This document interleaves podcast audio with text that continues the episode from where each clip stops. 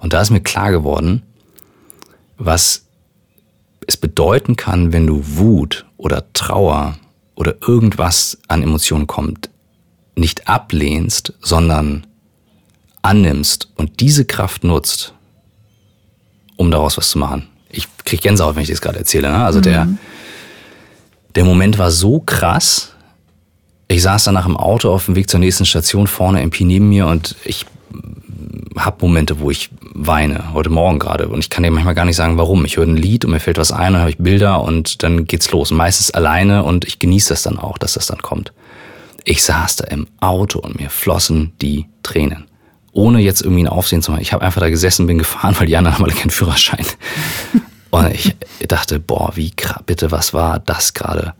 Und anzuerkennen, dass etwas kaputt ist, dass die Liebe vorbei ist, dass die Firma am Ende ist, dass die Kohle weg ist, dass ähm, I don't know.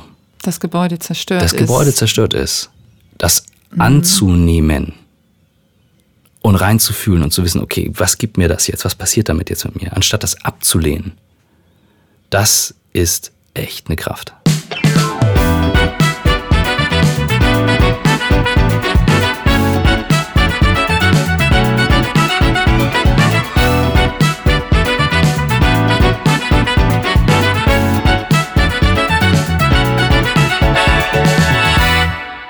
Moinsen und herzlich willkommen zu einer neuen Folge von Sensitiv Erfolgreich. Der Mann, der beides kann. Wieder aus dem Studio von Hafengold Film. Und wie immer an dieser Stelle ein fettes Dankeschön an alle Hörer. Und wie Mike Nöcker in Folge 4 sagte, man muss auf Ohrenhöhe mit seinen Hörern kommunizieren. Und ich hoffe, dass das hier passiert. Ich möchte mich auch mal in die Ferne bedanken. Es gibt offensichtlich einige Menschen, die aus ganz Europa und aus Übersee regelmäßig dabei sind. Großartig, dass sich dieses Internet überhaupt durchgesetzt hat. Wer hätte das gedacht? Schreibt mir bitte weiter euer Feedback und kennt ihr einen passenden Werbepartner? Dann immer her damit.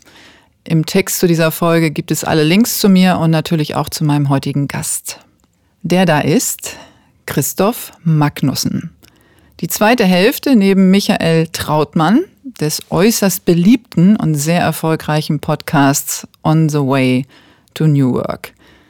Da die beiden jeder für sich so unterschiedliche und super interessante Persönlichkeiten sind, war es mir total wichtig, jeden Einzelnen eine Folge zu schenken, um auch an diesem Beispiel mal wieder aufzuzeigen, dass menschliche, berufliche und in diesem Fall männliche Sensitivität zahlreiche Facetten hat. Christoph ist ein außergewöhnlich intuitiver Filmemacher. Kreation und Inspiration steht bei ihm als einfühlsamer Mann an oberster Stelle. Seine von ihm gegründete und geführte Firma Blackboat hat wie der Podcast die Intention, New Work mit agilen Methoden zu fördern und zu verbessern passende Maßnahmen zur Kommunikation, Produktivität, Flexibilität, Cloud-Software, Workplace-Design und vielen Tools mehr zu identifizieren und umzusetzen. Und die Frage natürlich zu klären, die mir am besten gefällt, was will ich wirklich, wirklich tun? Ich denke, das frage ich ihn auch mal. Viel Spaß! So, moin. Wie angekündigt, habe ich Christoph Magnussen jetzt mir gegenüber sitzen. Wir sind noch getrennt durch eine Plexiglasscheibe, aber immerhin können wir uns in die Augen schauen, was total schön ist. Also herzlich willkommen, Christoph. Freue mich sehr. Wir haben ja schon deine ähm, zweite bessere Hälfte sozusagen hier sitzen gehabt, den äh, Michael Trautmann, also zumindest was den Podcast betrifft, On the Way to New Work. Und ähm, ich habe ja beschlossen, und das habe ich eben auch schon erwähnt, dass ich euch gerne getrennt voneinander zu Gast haben möchte, weil ihr so unterschiedlich seid. Ihr kommt natürlich aus, ähm, ich würde jetzt gar nicht mal sagen, groß jetzt unterschiedlichen Generationen, weil es ja jetzt nicht so, als würden dann Welten zwischen euch liegen, aber es ist schon ähm, ein, ein Altersabstand natürlich und, ähm, und dann seid ihr einfach auch vom Wesen her sehr unterschiedlich und ich bin ja bekannt dafür, dass ich gerne in die Tiefe gehe. und deswegen finde ich es gut, wenn ich eben Einzelnen von euch meine, meine volle Aufmerksamkeit schenken kann und äh, du hoffentlich Lust hast, dir oder mir deine zu schenken. Das, du, du also ich habe zu danken. Also die Aufmerksamkeit zu bekommen heutzutage äh, ungeteilt von einem Menschen ähm, ist was Besonderes und ähm, es fühlt sich jetzt nicht so getrennt durch die Scheibe an. Also Insofern, ja, die ist gut geputzt, ne? Ja, ja, ja, die ist wirklich. Habe ich, ich nicht selber gemacht, aber ähm, auf jeden Fall fühlt sich das nicht so an. Das ist richtig. Wie ich ja weiß von euch beiden, ist, dass ihr gerade euren Podcast ein wenig überarbeitet. Mhm. Und wir haben ja auch in unserem Vorgespräch das mal ein bisschen angeschnitten, was das für dich bedeutet. Mhm so ein Feedback zu kriegen? Weil ihr habt ja aufgerufen, vielleicht erzählt so kurz, mhm. äh, wie ihr da rangegangen seid. Also wir haben ja, der Podcast hat ja vor drei Jahren angefangen und wir sind da ja, ich sag mal, reingestolpert. Wir wollten ihn ja eigentlich machen als Interviewreihe zum Buch, mhm. was irgendwann mal kommen wird, ähm, der Running Gag, der durch die Nation geht. Ähm, und haben dann gemerkt, es braucht jetzt auch gerade nach Corona, wo wir natürlich auch, weil wir sagen, wir möchten die Menschen vor Ort treffen, also wir sind wirklich auch immer hingeflogen, hingefahren zu den Menschen, die wir getroffen haben, weil mir diese Raumenergie so wichtig ist. Ich halte die für nicht kopierbar. Ich finde die immer sehr besonders und sehr individuell. Und ähm, das war dann durch Corona nicht mehr möglich und wir haben dann einen Livestream gemacht auf YouTube. Und ich habe eigentlich eine heilige Regel. Also eigentlich habe ich drei heilige Regeln beim Film. Die eine ist, Menschen wollen Menschen sehen. Mhm. Die andere ist, if you want to be a comedian, don't tell the people you are funny. und die dritte ist, behalte den Content, der zum Kontext gehört und nimm den nicht raus. Und ein Podcast gehört in einen Podcast, ein Video gehört in ein Video, also YouTube auf YouTube und Co. Und wir haben da die Gespräche, die uns sehr berührt haben, teilweise rausgezogen und dann daraus Podcasts gemacht. Und das waren wirklich schöne Gespräche, aber die hätten die Würdigung gebraucht, ein eigener Podcast zu sein. Mhm. Und in dem Zuge, dass dann auch wenig Menschen gependelt sind morgens zur Arbeit ähm, und da natürlich auch Zahlen zurückgegangen sind, haben wir gesagt, das nutzen wir jetzt auch wirklich mal als Wake-up-Call zu sagen, okay, lass uns mal hinsetzen und das Ding neu denken. Und dann haben wir aufgerufen zu einer Umfrage, haben wahnsinnig viel Feedback bekommen, also wirklich überwältigend viel Feedback. Hast du da äh, eine Zahl irgendwie so ungefähr, in welchem was was wahnsinnig Also ich meine, wir haben bedeutet? wir haben mein Kamera mein, mein Kameramann und Kreativlead MP ist immer sehr akkurat alles zu lesen und dann hm. auch bis ins letzte Detail fein zu schleifen. Also es, es müssen jenseits der 1700 Kommentare gewesen sein, die wir durchgeackert hm, haben. Wow. Und da ist so viel Positives dabei. Natürlich gibt es auch ein paar Leute, die hassen uns wie die Pest und sagen, die Moderatoren müssen getauscht werden. Also ich sage, okay, ja gut. Ähm, und ich habe dir das ja schon gesagt, gestern beim Spaziergang, bei mir geht das ungefiltert rein. Also das mhm. Negative wie auch das Positive. Und wir saßen dann einen Abend zusammen mit Tessa meiner rechten Hand, die auch verantwortlich ist für die ganzen ähm, Vorträge, Streaming und Content-Themen, MP, der Kreativlead, Yannick, mein anderer Kameramann und Michael bei uns im, im Studio bei Blackboard. Und es war neun Uhr abends oder halb zehn und wir waren am Durchackern und Michael zeichnet ja aus, dass er eine Energie hat, die die fängt morgens an und die hört einfach nicht auf. Ne? Und der, der zündet mich jedes Mal an mit dieser Energie. Ähm, das ist also ein Riesengeschenk. Und manchmal pusht er dann natürlich auch die Sachen und sagt, boah, und das Feedback. Und es ist krass, das ist so, da waren also kritische Sachen dabei, aber sehr liebevoll. Mit da könntet ihr und dies könntet ihr und so weiter. Und er sagt, das ist ja wie eine Liebesdusche. Und ich saß da und mein Kopf wurde, ich merkte das richtig, immer roter, die Ohren. Und ich sagte immer, Leute, ich muss, ich brauche eine Pause. Und er guckte mich an und sagte, wieso ist das super positiv? Und ich sage, ich, ich kann, ich, also es geht ungefiltert rein. Also ich habe richtig gemerkt, wie alles in mir sich bewegt und oh, also.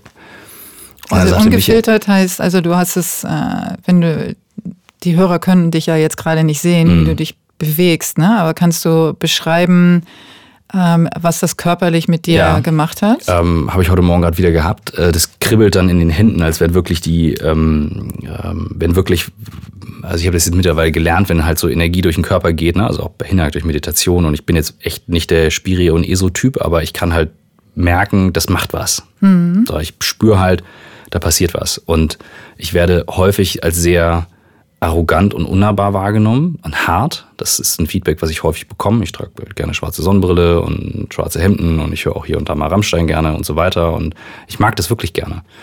Ähm, aber nehme ich natürlich selber nicht so wahr. Aber habe gelernt, das ist anscheinend so ein Schutzmechanismus, den ich mir irgendwann mal aufgebaut habe. Und an dem Abend war es eben so, dass ich da mit meinem Team saß, die mich nun sehr lange kennen.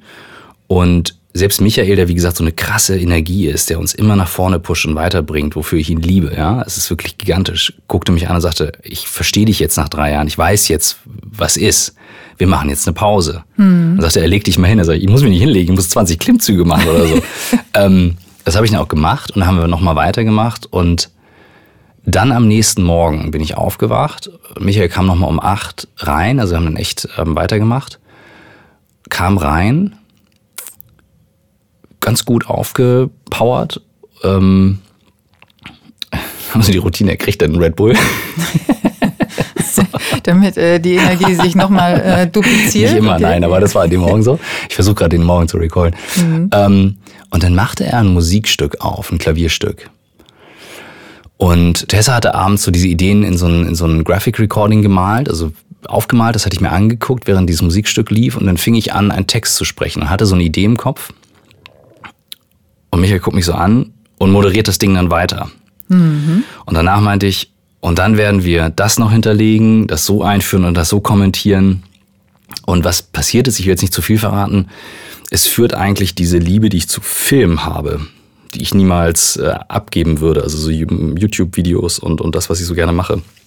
Dieses Cinematische, mhm. dieses Storytelling und das Dokumentarische eines Podcasts, die es ja auch im, im Filmbereich gibt, zusammen in ein Format. Das klingt und sehr. Wir haben eine Testaufnahme gemacht und die dann Tessa gezeigt als erstes und danach dann Michael und noch eine Kollegin. Und du konntest die Goosebumps, also die und Gänsehaut Tessa hat sehen. geweint. Hm? Tessa hat geweint oder zumindest Pipi in den Augen Ähm, doch, doch, doch. Da ja. sind, dann, sind dann schon auch Tränen. Also Tessa mhm. ähm, ist immer sehr nah dabei, wenn wir auch ähm, Interviews führen bei bei den Dokumentarfilmen zum Beispiel, die ja überhaupt nichts mit meinem Business im Kern zu tun haben, aber wo dann trotzdem immer was Positives daraus entsteht. Mhm. Und ähm, wenn ich meinem Team sage als Briefing, es gibt dann kein Dispo, keine Vorbereitung, keine Agenda, sondern ich sage dann Yannick, Tessa und MP zum Beispiel, okay, wir gehen da jetzt rein und wir halten die Raumenergie dann stellen die keine dummen Fragen. Hey, was meinst du denn damit? Und Raum, hey, was redest du denn? Sondern die sagen, okay, ja, die, die verstehen das. Also die können das richtig nachfühlen. Wir da gehen dann ich, rein. Da würde ich direkt ähm, eingreifen, weil das war natürlich etwas, was ich in meinem Kopf am Anfang ein, abgespeichert habe, Raumenergie. Ähm, dass du mal beschreibst, was das für dich bedeutet. Weil du hast mhm. ganz am Anfang gesagt, dass du es wichtig findest, zu den Leuten hinzufahren. Mhm um diese Raumenergie aufzunehmen? Und in welchem Ablauf hilft die mhm. äh, dem Endergebnis? Für mich ist es total logisch. Ähm, es gibt jeden Moment nur einmal. Mhm. Einmal. Wenn du Stanley Kubrick heißt oder Quentin Tarantino, dann spielst du diese Momente drei, vierhundert Mal durch, um annähernd perfekt zu sein, um die Story zu erzählen wenn du nicht das Budget hast und nicht so talentiert bist wie die beiden, sondern Christoph Magnussen heißt oder irgendwie anders, dann hast du eine Chance, einen Moment festzuhalten. Eine, mhm. nicht zwei. Eine. Und ob dann dein Interviewpartner einen Krümel am Pulli hat oder ein Rollstuhl im Hintergrund steht, weil er den normalerweise benutzt, oder ob du im Auto sitzt und er auf dem Rückfahrersitz ist und dich durch den Spiegel anguckt und dir sagt, ich wundere mich, ich glaube, ich war ein schlechter Vater und meine Kinder sagen trotzdem, dass sie mich lieben.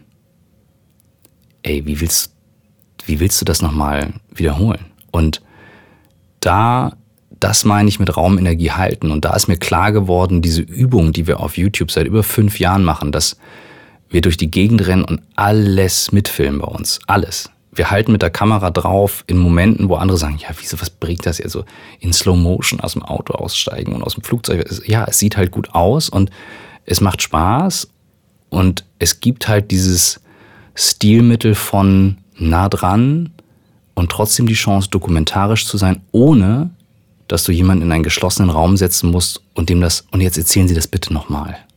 Verstanden, ja. Und das kann Momente erzeugen, das haben wir im Februar gehabt. Und durch Corona sind wir jetzt verzögert mit dem Schneiden. Den Film schneiden wir jetzt nächste Woche. Da saßen wir in einem kleinen Seniorenheimraum und hatten einen Interviewpartner, ähm, der Teil 1 dieser Serie wird. Und ich, ich krieg noch die Szene zusammen. Tessa sitzt, Yannick saß rechts, MP links, Tessa hinter mir irgendwo, die Betreuerin noch von, von unserem Interviewpartner und er und wir unterhalten uns. Und ich gehe raus, weil wir eine Pause machen und Yannick sagt, ey, das war so krass. Und ich sagte nur, was meinst du denn? Und höre beim Sprechen, dass ich auf dem linken Ohr fast nichts mehr höre. Mhm. Ich dachte, so komisch, ich bin ja gar nicht verschnupft. Und ich meine, das habe ich noch nie erlebt. Und ich so, was denn? Er sagt, ey, unfassbar. Also was waren das bitte für Sachen? Und ich sage, wir haben gefühlt doch nur ein ganz, also wir haben uns hier nur unterhalten. Und Raumenergie, wenn du sie nicht kaputt machst, sondern würdigst, was da ist, dann geht die einmal durch. Die geht einmal wie durch den Körper durch und du merkst, boah, ist das krass. Es gibt das auf Konzerten, so Momente, wenn Menschen sich berührt fühlen von einem Künstler durch ein Musikstück, sich im Arm liegen mit wildfremden anderen Menschen oder Fußball-Weltmeisterschaft, das letzte Tor wird geschossen. Alle spüren das Gleiche. Das ist Raumenergie.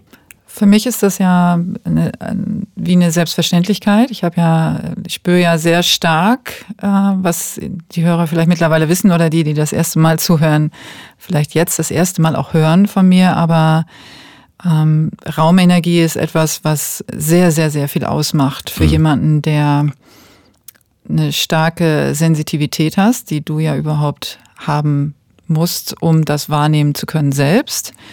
Ähm, und es gibt auch Räume, äh, in die Menschen nicht reingehen können oder wo sie es nicht drin aushalten. Und was ich ja mit diesem Podcast bewegen will oder anregen will, ist ja, dass diese Form von Wahrnehmung mit einbezogen werden in Entscheidungen, mhm. die ähm, sowohl im Business als auch im Fußball als auch sonst wo berücksichtigt werden. Und das hast du jetzt wahnsinnig gut beschrieben, weil offensichtlich das Produkt, was dann dabei rauskommt, so viel besser sein kann, wenn man diese Art von Wahrnehmung mit einbezieht. Ja, im Prinzip baust du gar kein Produkt, sondern ähm, Kinder zum Beispiel nehmen das ja viel extremer wahr, mhm. wenn Eltern nicht wahrhaftig sind. Kinder brauchen nicht Eltern, die so tun, als wenn sie zusammen sind und alles toll ist. Kinder brauchen Eltern, die authentisch sind. Ja. Und wenn das getrennt authentischer ist, dann ja, gibt es bestimmt Leute, die sagen, es wäre besser als Familie, ja, wäre es. Und die Familie untersteht in Deutschland einen besonderen Schutz und das finde ich richtig. Ähm, aber Kinder spüren diese Authentizität. Und mich hat es wirklich lange Zeit gekostet, bis Mitte der, meiner 30er zu verstehen. Wie alt bist Beispiel, du denn jetzt? 38. Also okay. wirklich Nur, dass wir lange. Das einschätzen also ich rede jetzt ja. davon, dass in den letzten, auf der Reise der letzten fünf Jahre mhm. habe ich das über mich gelernt. Und für mich war das eher auch immer eine Schwäche. Ich habe das mal so beschrieben in der Firma, dass ich, wenn ich einen Raum öffne und eine Idee erzähle und etwas sage und lospolter und dann stellt sich mir jemand entgegen, indem er sagt, ja, aber oder irgendwas auch immer, dann bin ich durch scharfe Worte und ob meiner Rolle des Chefs häufig dazu, oder es ist mir häufig passiert, dass ich dann wirklich durch Worte das weggebügelt habe. Also ich hau, also ich, ich schlag mir den Weg frei. Und ich habe das mal erklärt meinem Team ganz offen. Ich fühle mich, als wenn sich, als wenn mir jemand einen Betonklotz vor die Füße schmeißt, über den ich stolpern soll. Und ich fühle mich dann attackiert und angegriffen, mhm. weil ich nicht verstehen kann, dass jemand anderes nicht diese Energie spürt und mich nicht erstmal laufen lässt. Das ist, das klingt für einen Leader, für einen Unternehmer so dermaßen falsch. Nur ich, bra ich, ich brauchte erstmal diese Erkenntnis, um zu merken, wo liegen denn eigentlich meine, meine Talente an der Stelle. Und, Und welche Leaderqualität äh, ist es denn dann auch? Ja, also mhm. weißt du, also dass, dass dann Verletzlichkeit, Transparenz, Authentizität, mhm. dass das dann Leaderwerte sind, das konnte ich dann erst lernen über die Jahre, weil ähm, es gibt dann genug Leute, die den Zeigefinger heben und sagen, ja, aber das kannst du als, als Geschäftsführer nicht machen. Mhm. Dann sage ich, warum eigentlich, warum kommen immer ständig Leute und sagen, das kannst du nicht machen und das kannst du nicht machen? Das verstehe ich auch nicht. Ja, es ist so ein klassisches ähm, Rollenbild. Ne? Wie hat ein, ein, ein Anführer, ja. ein Leader, ein Geschäftsführer, ein äh, Manager, ein Trainer, wie hat der zu sein und wie hat er sich zu verhalten? Und das hat nichts damit zu ja. tun, sich der Verantwortung nicht zu stellen. Also wenn, also ich habe schon auch viel Mist gebaut in meinem Leben, aber ich habe mal versucht zu überlegen, wo habe ich mich der Verantwortung entzogen? Und das mhm. habe ich mhm. nie getan. Also auch die Anfang Corona-Zeit, wenn jemand mich fragt, was macht ein Leader aus, dann sage ich im richtigen Moment Verantwortung zu übernehmen.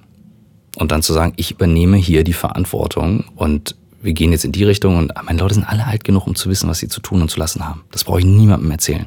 Glaubst du denn, ähm, dass, es, dass das jeder kann, dass jeder eigentlich weiß, wann er wie Verantwortung zu übernehmen hat? Weil wir haben ja auch gelernt, jetzt gerade in der Corona-Zeit, dass sich Menschen zurückgezogen haben mhm. oder wie in einer äh, Lähmung oder in einer Starre verfallen sind. Mhm. Und für mich gab es da auch so ein bisschen die Erklärung, dass die, die unterschätzt wurden bisher immer, also die kreativen und, äh, und auch sensitive Menschen, dass die besser in der Lage waren, zu spüren, was der Moment braucht und was die Menschen oder vielleicht die Mitarbeiter um sie herum brauchen. Das, äh, das kann sein. Das vermag ich nicht zu beurteilen für andere. Ich kann dir nur sagen, wie es bei mir war. Ähm, ich habe es noch sehr präsent. Ich habe meinen Geburtstag, wir hatten diesen Dreh in, in Michigan, der mich unfassbar bewegt hat. Also wirklich im Februar. Den. Im Februar. Mhm. Ich kann dir mhm. gar nicht sagen, wie wichtig der für mich war dieses Jahr an, an Energie und, und was der mit mir gemacht hat. Und habe dann meinen Geburtstag noch gefeiert. Das war der 29. Februar, da haben wir nachgefeiert. War eine Runde von Kumpels und haben uns über Corona unterhalten. Und da habe ich gemerkt, was da so passiert. Und an dem Montag habe ich mit Tessa gesprochen und sagte, du kannst eigentlich alle Keynotes für dieses Jahr absagen und ich vermute, wir sollten dann ab Ende der Woche die Leute nach Hause schicken. Da habe ich mit meinen beiden Geschäftspartnern gesprochen und saß im Auto auf dem Weg nach Wolfenbüttel zu einem Kunden von uns und habe eine Voice Message an jeden Mitarbeiter geschickt und gesagt, ich wollte mal hören, wie es dir geht, ähm, wie du jetzt das siehst, was gerade passiert, was, ob du dich gut vorbereitet fühlst, ob du für irgendwas Angst hast. Und habe gesagt, du kannst mir antworten, auf welchen Kanal, was dir am liebsten ist. Schriftlich, mit einem Tanzvideo, mit einer Voice Message oder mich anrufen, ist mir egal und habe von meinen Leuten sehr unterschiedliche, aber sehr verletzliche, sehr offene, aber sehr erwachsene Antworten bekommen. Auch mit, wie wir vorbereitet sind, wie wir aufgestellt sind, zu Hause arbeiten und so weiter. Und dann habe ich begonnen, als wir dann alle nach Hause geschickt haben, an dem saß ich an dem Freitag mit MP, mit meinem Chefkreativen. Ich so, was machen wir denn jetzt, weil Podcast fällt aus? Und dann sagte er, du, ich streame ja, lass doch ein Livestream. Ich so, geile Idee. Und dann waren wir on fire für Livestreaming weil wir technisch uns ja auch recht gut auskennen, außer mit Videos. Mhm. Haben die letzten Streaming-Devices bei Saturn gekauft und haben innerhalb von 48 Stunden ein Livestreaming-Studio gebaut und dann drei Wochen jeden Tag gestreamt. Und abends und morgens, morgens hatte ich ein bisschen die Kinder und abends und dann bis spät nachts teilweise täglich 100 WhatsApp-Nachrichten auch von Kunden und auch viel Panik dabei. Es hat zehn Tage gedauert, bis mir das erste Mal die Tränen kamen, als ich gemerkt habe, okay, wie viel Umsatz ist bei uns eigentlich weg? Ähm, dass auch das Ganze kippen kann. Ähm, aber davor war ich in so einem Kampfmodus, der auch mit zu dieser Verantwortung gehört, wo ich sage, ich bin dann halt auch gefordert gewesen. Und es ist dann meine Verantwortung, mich darum zu kümmern, den Laden am Laufen zu halten. Ja, aber das ist ja genau der Punkt. Dann in der, in der Drucksituation, in der ähm, schlimmsten Situation, die einem Unternehmer passieren kann, dass einem bewusst wird, okay, jetzt äh, können wir das, was wir bisher gemacht haben, nicht mehr machen. Mhm. Dann äh, etwas zu entwickeln in so einer Phase. Dann zu sagen, etwas Neues, eine neue Idee zu entwickeln, etwas Neues auf die Beine zu stellen. Das ist ja genau das, was ich meine. Zu sagen, okay, ähm, wir machen jetzt nicht eine Pause und alle gehen nach Hause und äh, wir mhm. schicken dann alle in Kurzarbeit und hoffen, dass es schnell vorbei, sondern in der Lage zu sein, und das geht ja über diese Verantwortung noch hinaus, etwas Neues zu kreieren. Und Kreation ist ja etwas, was dir mhm. ähm, sehr, sehr wichtig ist, was ganz weit oben ist, habe ich ja mhm. über dich gelernt. Und kannst du beschreiben, woher das kam? Also was, äh, also außer dass MP natürlich ähm, da an deiner Seite ist und offensichtlich dich auch ähm, also dein Sparringspartner ist in, mhm. in diesem Bereich, aber was, woher du den Mut hattest oder genommen hast, etwas komplett anderes auf die Beine zu stellen? Es hat mehrere Dimensionen. Also ähm, genau, wir sind halt verschiedene. Jeder bei uns in der Firma hat seine Stärken und seine Talente mhm. und die mhm. kennen wir alle. Also die sind auf dem, die sind wirklich auch in unseren Profilbildern stehen die drunter. Das heißt, jeder weiß, wer wie tickt. Also MP zum Beispiel ist es immer Höchstleistung, also alles muss perfekt sein. Ich wiederum sage, okay, wir schalten das Ding jetzt live. So, es würde, er hätte, er würde vorbereiten, drei Wochen rein, bis es dann live geht. Und ich nötige ihn dann dazu, äh, äh, manchmal zu sagen, und jetzt machen wir das einfach. Und wiederum, er nötigt mich dann zu, jetzt kaufen wir aber doch noch ein besseres Mikro oder eine Kamera. Ähm, das ist also das gegenseitige Befeuern. Und der Rest vom Team wiederum trägt das dann mit, mit einer positiven Energie. Aber es gibt einen Schritt davor. Und da muss ich gerade drüber nachdenken. Weil es gibt Bereiche in meinem Leben, wo ich das nicht so gut kann. Das ist eher der private Bereich. Ähm, und es gibt Bereiche, wo ich das sehr, sehr gut kann. Und ich ähm, teile mal eine Szene aus der Doku, ähm, die wir gedreht haben, ähm, mit Fridtjof Bergmann, ein, ein Mann, der den Begriff New Work geprägt hat, ein Philosoph, ähm, mit einer sehr bewegten Geschichte. Und es gab eine Szene, ähm, der hatte New Work ist entstanden an einem Tag eigentlich, als er von Ann Arbor nach Flint gefahren ist, in Michigan. Flint ist eine heute völlig kaputte Stadt. Ähm, es gibt auch eine Serie über die Flint Police und so. Es ist echt krass. Es ist eine ganz krasse Energie. Und es gab damals ein, ein Plant, ein, ein Fisher Body Plant hieß das, eine Fabrik, ein Gelände, wo 5000 Arbeiter an dem Tag entlassen wurden. Das klingt nach nichts. 5000. Stell dir mal vor, da hängt jedes Mal nochmal eine Frau und eines, zwei Kinder mit dran. Mhm. In den USA gibt es keine Kurzarbeit, schon gar nicht Ende der 70er. Das heißt, da hatten Leute dann auch nichts mehr zu essen. Von einem Tag auf den anderen. Und Fridjof kam, um zwischen den Gewerkschaften, dem Management und den Arbeitern zu verhandeln. Okay. Und dieses Gebäude, wo das stattgefunden hat, da haben wir diesen alten Mann im Rollstuhl aus seinem Seniorenheim ins Auto gesetzt, anderthalb Stunden dahin gefahren und dann stehen er und ich vor diesem Gebäude was von außen von der Polizei abgeriegelt ist, weil nur noch ein Rest davon steht. Mhm. Das, du siehst noch das also Gebäude. Es darf nicht betreten werden. Darf ja. nicht betreten werden. Es mhm. ist ein historisches Gebäude, ist wunderschön obendrauf. Ein Logo Fischer Body Plant, es ist eine mhm. Kutsche drauf, in Blau mit Gold. Es ist wirklich ein, ein wirklich schönes Gebäude. Und dann stehen er und ich davor und ähm, er sagt, wow, das, ich war das letzte Mal vor 40 Jahren hier. Vor 40 Jahren war das. Und dann sagt er zu mir, ich will da jetzt rein. Hm. Er ist ein sehr starker Mann. Mhm. Jetzt kommen wir in dieses Gebäude rein und es ist alles zerstört. Die Wände sind rausgerissen, um die Kabel rauszuholen. Die Stühle sind übereinander gestapelt. Es ist alles kaputt. Jetzt kommt dieser Mann, für den das sein, der, der Kernpunkt seines Lebens ist und rollt in dieses zerstörte Gebäude und bricht in Tränen aus im Rollstuhl. Mhm. Und hm. ich stehe daneben und ich habe dir erzählt, meine Leute halten dann drauf, Raumenergie. Mhm. Egal welche Emotion. Und er weint und sitzt da und guckt und kann es nicht fassen. Und irgendwann sagt er, okay, okay, okay. So they destroyed the place. Good. Und da ist mir klar geworden, was es bedeuten kann, wenn du Wut oder Trauer oder irgendwas an Emotionen kommt, nicht ablehnst, sondern annimmst und diese Kraft nutzt, um daraus was zu machen. Ich kriege Gänsehaut, wenn ich das gerade erzähle. Ne? Also mhm. der, der Moment war so krass. Ich saß danach im Auto auf dem Weg zur nächsten Station, vorne MP neben mir und ich habe Momente, wo ich weine, heute Morgen gerade. Und ich kann dir manchmal gar nicht sagen, warum. Ich höre ein Lied und mir fällt was ein, dann höre ich Bilder und dann geht's los. Meistens alleine und ich genieße das dann auch, dass das dann kommt. Ich saß da im Auto und mir flossen die Tränen ohne jetzt irgendwie ein Aufsehen zu machen. Ich habe einfach da gesessen, bin gefahren, weil die anderen haben alle keinen Führerschein. Und ich dachte, boah, wie bitte, was war das gerade?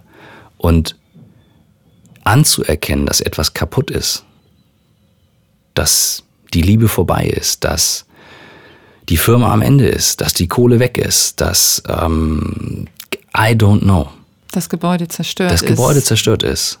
Das mhm. anzunehmen und reinzufühlen und zu wissen, okay, was gibt mir das jetzt? Was passiert damit jetzt mit mir? Anstatt das abzulehnen.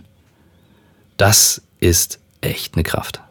Und diese Kraft dann umzusetzen, ist ja dann der nächste Schritt. Klar. Ja, zu sagen, okay, ich erkenne das an.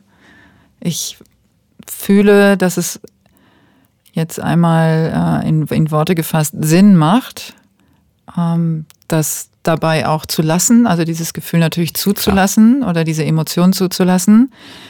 Ich kann in dem Moment nichts daran ändern. Das Gebäude ist zerstört. Also wenn wir uns jetzt auf die Szene konzentrieren, und das kann man ja auf alle anderen Sachen, die du beschrieben hast, auch ähm, drüberlegen. Und dann kann man trotzdem immer noch verharren und sagen, genau. okay, ich akzeptiere es einfach, aber diese Kraft und Energie, dann etwas daraus zu oder etwas daraus entstehen zu mhm. lassen, also weiterzumachen und etwas zu kreieren, das ist ja dann das Besondere.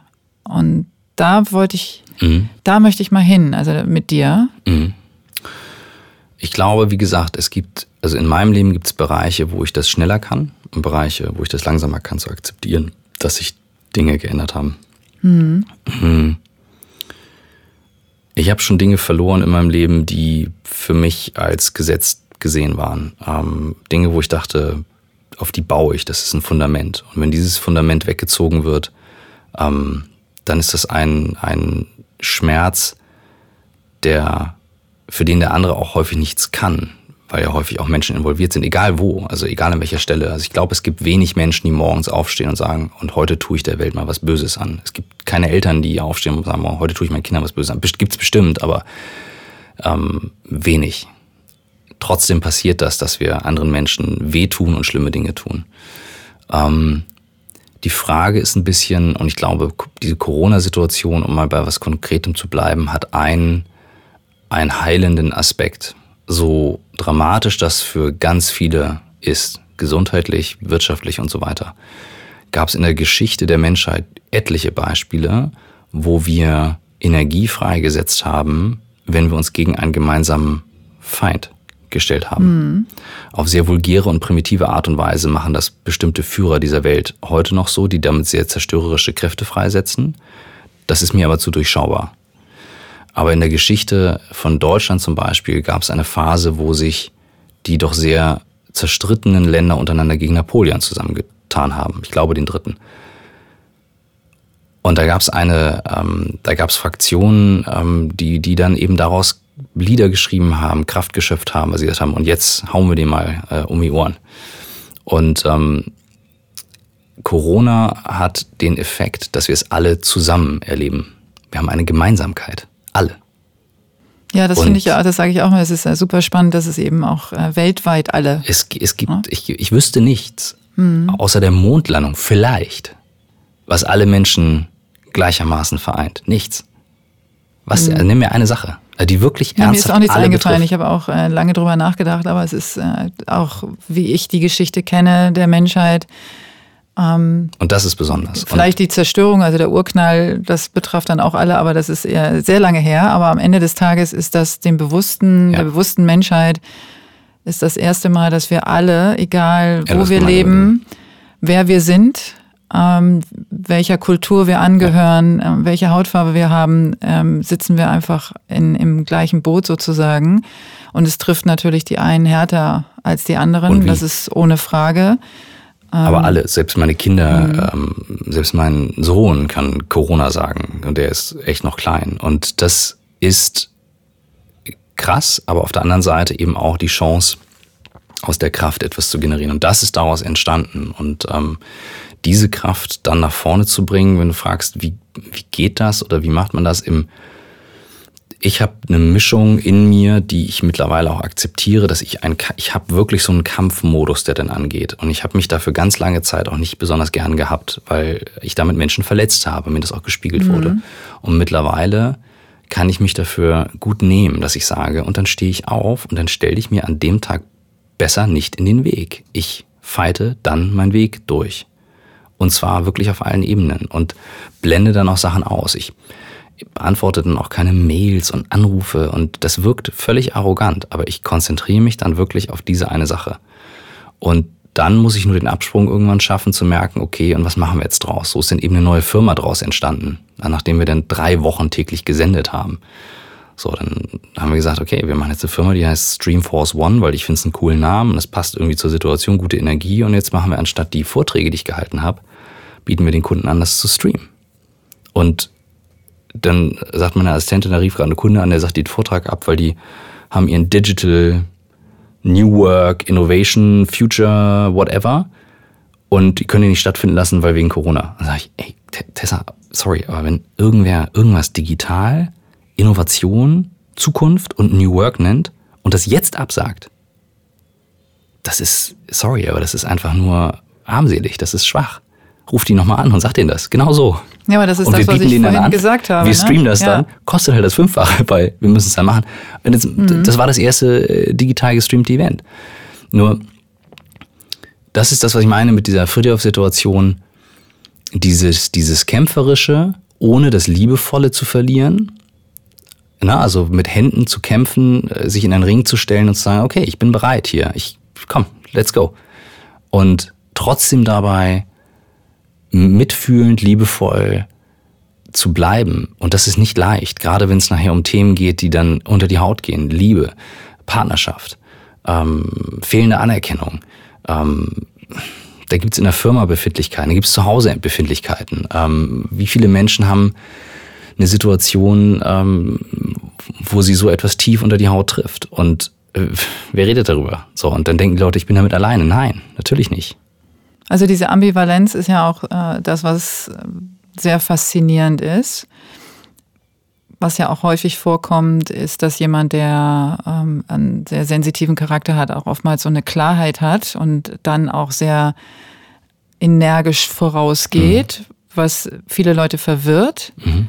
weil sie das nicht zusammenbringen. Also jemand, der, der sehr straight ist. Mhm und auch eine klare Sprache hat. Du hast vorhin auch gesagt, dass du dann auch so Ansagen machst oder der, der sich dir im Weg stellt, der kriegt dann auch schon mal scharfe Worte um die Ohren, weil du diesen äh, Block, der dir vor die Füße geschmissen hast, nicht, äh, nicht hinnehmen willst und, ähm, und dich angegriffen fühlst und dann zurückschießt. Und weil du eine Vision ja entwickelst. Du hast Ich- ja, ja, du ich- ich siehst sehe halt ja fertig- ganz also- klar, was, äh, was du willst, was Ja. du, was vor dir liegt. Und ähm, das erlebe ich sehr häufig. Also natürlich, äh, also bei, bei meinen Kunden, bei Menschen, die ähnlich ticken und auch bei mir.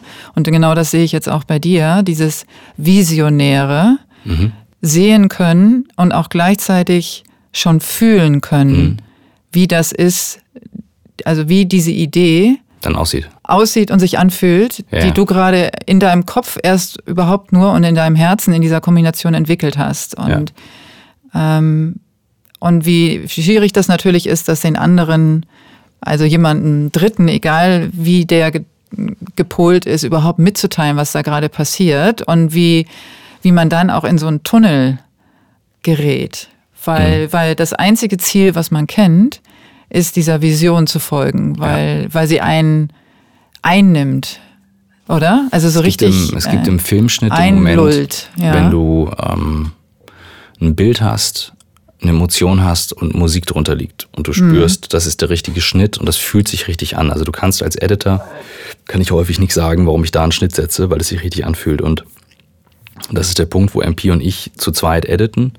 Also wir haben eine Doku zusammen geeditet ähm, und ich sag dir gleich zwei Sachen dazu. Wir haben für Michael ein, ein er hat mich überredet, ähm, eine Dokumentation über seine Sportfirma Hyrox zu drehen. Und ich habe mich da sehr lange drum geziert, weil ich sagte, ja, und da gibt's Profis und so weiter. Und er sagte, mach es bitte.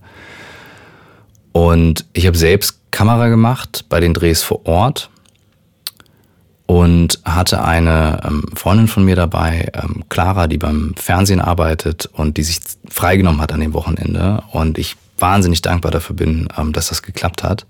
Die auch hier in Hamburg mit Regie Begleitung gemacht hat.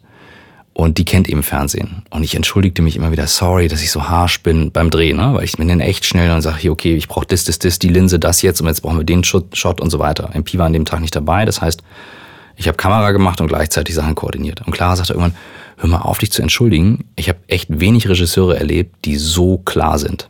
Und das braucht es am Set. Es hat wahnsinnig gut getan. Es war sehr liebevoll, es hat wahnsinnig gut getan. Und da habe ich gedacht so, ja, eigentlich stimmt's, weil also ich sage halt super klar, weil es halt ein Filmprodukt ist, da ist es anfassbar. Bei Blackboard ist es häufig schwammiger, weil es Projekte sind. Und beim Schnitt wiederum wenn der Pi und ich uns dann reiben an einer Szene, dann können wir uns echt gegenseitig abnerven, warum das eine besser ist als das andere. Und wir sind da echt auf Augenhöhe. Und dann wiederum gibt es Momente, und die habe ich teilweise mitgefilmt, hinter den Kulissen, das zeige ich immer auf Instagram, wo wir beide sehen, boah, ist das krass. Dann sitzen wir davor und sagen, ey, die Musik und da, ey, boah, Alter. Und du denkst so, holy cow, und dir kommen die Tränen und du denkst so, ey, dieser Schnitt. Und dann guckst du einen Film und andere mögen da nicht so berührt sein von, aber ich guck den und ich könnte heulen, weil ich denke, ey, dieser Schnitt sitzt so richtig, boah, wie geil ist das bitte? Und dass wir dieses Bild mitgenommen haben. Und das, das ist in einigen Situationen, die nicht ein kreatives Produkt haben, natürlich viel schwieriger zu erfassen, weil die Komplexität so viel größer ist. Und wenn ich das fertige Bild sehe und jemand fängt dann an, in dem Meeting nochmal eine Frage zu stellen und ich dann sage, sorry, aber wir haben jetzt gerade drei Stunden über geredet, wir machen jetzt so, jetzt geht's weiter, dann wirkt das total arrogant, total ablehnend und überhaupt nicht Leadership-like. Aber ja, was du beschreibst, ist dann, ich hab's dann fertig im Kopf und ich kann gar nicht verstehen, was die anderen da hinten noch machen. ja. Ja, das ist natürlich immer schwierig, weil äh, du einerseits in dieser Leaderrolle natürlich bist und die äh, mitnehmen musst ja auch auf eine Art und Weise. Gott sei Dank habe ich zwei tolle Geschäftspartner, die das mittlerweile machen. Ich bin schlauer geworden über die Jahre. Ja, ich glaube, da, da, das ist, da ist nämlich genau der Punkt, ähm, wie man die Rollen verteilt. Mhm. Und und dass man eben, ich habe jetzt auch gerade wieder gehört von einer Kreativagentur, die eine Form von Controlling einführen. Ähm, das heißt, alle Kreativen müssen berichten, wann sie welche Idee, wie, wann, woran gearbeitet und so weiter. Und mhm. das zerstört und sprengt natürlich den gesamten äh, Flow. Und das heißt, man muss immer so einen kleinen Mittelweg finden, dass man dieser, dieser Vision und dieser Kreativität mhm. Raum gibt, im wahrsten Sinne, wo auch immer dieser Raum ist. Deswegen äh, bin ich auch ein großer Befürworter davon, äh, den Leuten zu sagen, okay, wenn du Raum brauchst, zum Beispiel draußen, ja. wenn du bessere Ideen nachmittags oder abends beim Spaziergang äh, im Wald hast, dann ähm, soll das so sein, dann ähm, lassen wir das zu. Mhm. Einfach weil Kreativität sich nicht in der Form kontrollieren und steuern lässt. Und die Schwierigkeit ist halt immer, äh, die anderen mitzunehmen auf diesem Weg und die Leute auch um sich zu scharen, die dir automatisch folgen, weil sie verstehen, was in dir gerade mhm. passiert. Das challenge ich gerade mal. Ich habe ähm, natürlich Leute, die mir folgen, wobei mhm. mein Team mich die ganze Zeit herausfordert. Aber das Thema auch gerade, was du genannt hast, Controlling versus kreativ. Ich habe vor ein paar Tagen mit meinen Leuten interne eine Vertriebsschulung gemacht. Und dann was macht der junge Vertrieb? Für mich ist Vertrieb Menschenkenntnis mhm. und ähm, die Verbindung zwischen Menschen, Menschen herstellen und rauszufinden, wie kann ich denen helfen. Und wir haben eine Kollegin, die ähm, bei uns das Controlling macht. Und die sollte mit mir ein Verkaufsgespräch machen. Ich habe gesagt, okay, dann find doch mal die Gemeinsamkeit zwischen uns beiden.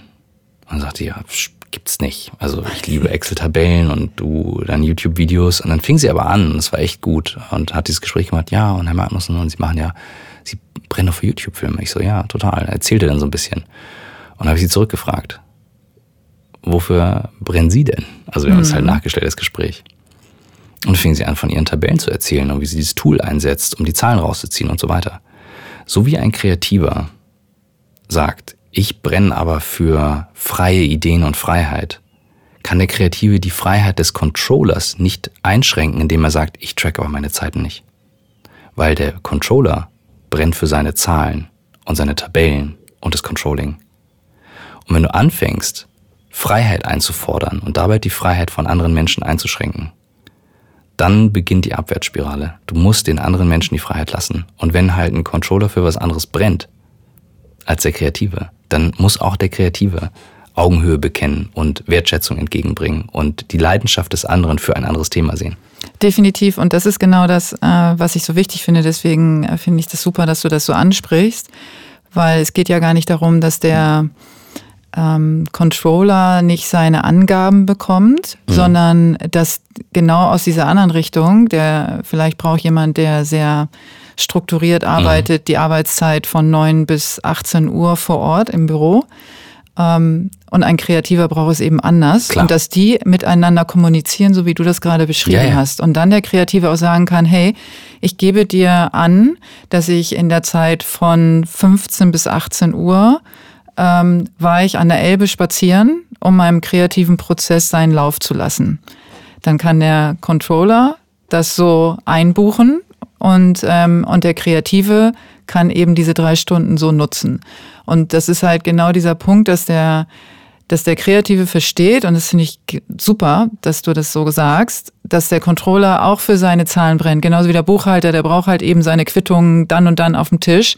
Und da kann, er, kann jemand, dem das nicht wichtig ist, nicht sagen, nö, gebe ich dir nächste Woche, äh, weil dann kann der Buchhalter seine Arbeit nicht machen. Also dieses Verständnis untereinander ist extrem, Ich kann dir mal ein Beispiel geben, wo mir extrem das wichtig, natürlich. nicht gelungen ist. Ähm, Was, was ist? wo mir es mal nicht, also mir Ja. gelingt es ja auch ständig nicht. Also um vielleicht mal was zu nennen, wo es mir nicht gelungen ist. Ich hab, war neulich bei einem Kundenworkshop dabei, virtuell, den, wo eine Kollegin von mir sagte, komm bitte dazu und mach die Einstiegspräsentation. Ich werde häufig geholt zum Thema Inspirier doch nochmal und erzähl ein bisschen New Work. Und der Geschäftsführer des Kunden, es war ein Meeting mit über zehn Leuten virtuell, was schon eine Herausforderung ist, ein Workshop, ein Ganztagesworkshop.